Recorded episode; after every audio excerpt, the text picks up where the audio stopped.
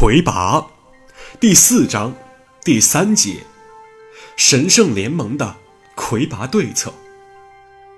魁拔一千零一十二年，晋到达位于幽龙潭的神圣联盟总部，受到了众天宠的礼敬。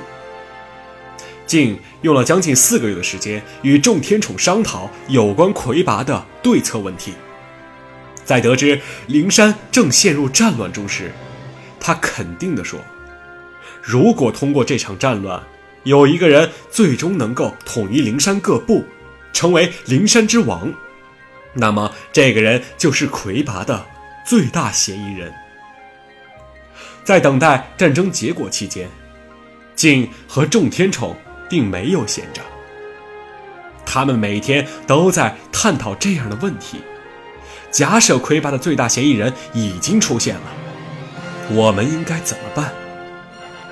异族国王的办法很简单，由天界再来一次原点打击就是了。他的方案受到大多数国王的反对，因为历史上的两次原点轰击所造成的恶果都是世界性的，只能把这个方案当做最后方案，最好。还能想出点别的办法来。寿国光的方案带有明显的诗人的想象力，他认为可以和魁拔谈判，达成和解。我们寿国能通过谈判结束历时几百年的灵山问题，我们神圣联盟为什么不试试通过谈判解决魁拔的问题呢？静对这种思路表示赞赏。认为这已经超出了以往的惯性思维，是值得肯定的。大家可以就这个思路想下去，我们怎么和魁拔谈判？众天宠各抒己见，按照他们在天界所学到的逻辑知识，不断的推理，思路越来越清晰。大体如下：假设一。魁拔发动战争，一定有他的目的。那么，只要他的目的是我们能够接受的，就可以达成和解。历史现象为：魁拔在战争中收缴和销毁文药，原因和目的为：因为没有文药而仇视文药，企图消灭文药，实现平等。解决办法为：对魁拔及部众颁发文药，平等视之。历史现象为：魁拔在战争中武力征服世界，原因和目的为：魁拔想成为世界霸主。解决办法为：由天神任命魁拔为神圣联盟永久盟主。假设二。魁拔发动战争没有目的，只是为了战争而发动战争。原因为非地界生物的特性。解决办法一：谈判的同时组建神圣联军，一旦谈判破裂，立即围杀。解决办法二：在谈判中由间谍暗杀。解决办法三：原点打击。严格定位，避免生态灾难。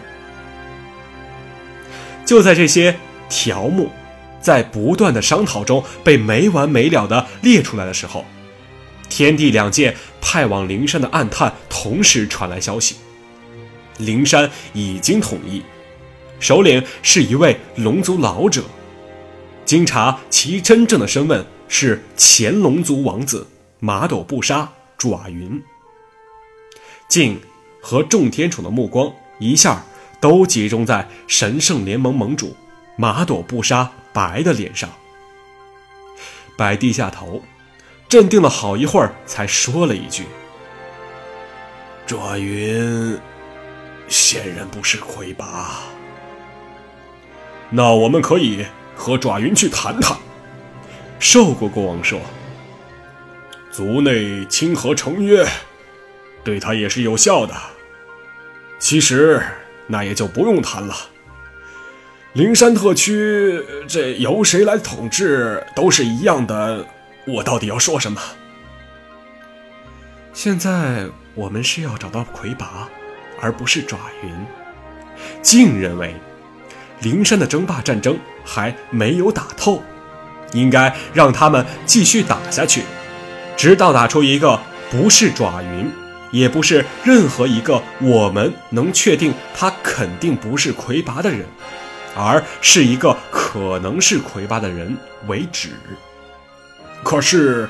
爪云已经让战争结束了，寿国国王说：“我们总不能命令他们继续打下去吧？”刺杀爪云，异族国王说：“继续让那里群龙无首，战争就会重新开始吧？”一个能在被通缉的情形中独行千里上灵山的人，是随便就可以刺杀得了的吗？寿国国王一直比较注意白的反应，他是众天宠中唯一觉得白从来没有真心要置爪云于死地的人，所以从不把话说死。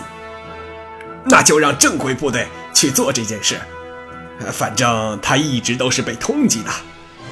异族国王相信白是一直把爪云当做王位的争夺者的。为争王位，兄弟相残的事情不是太多了吗？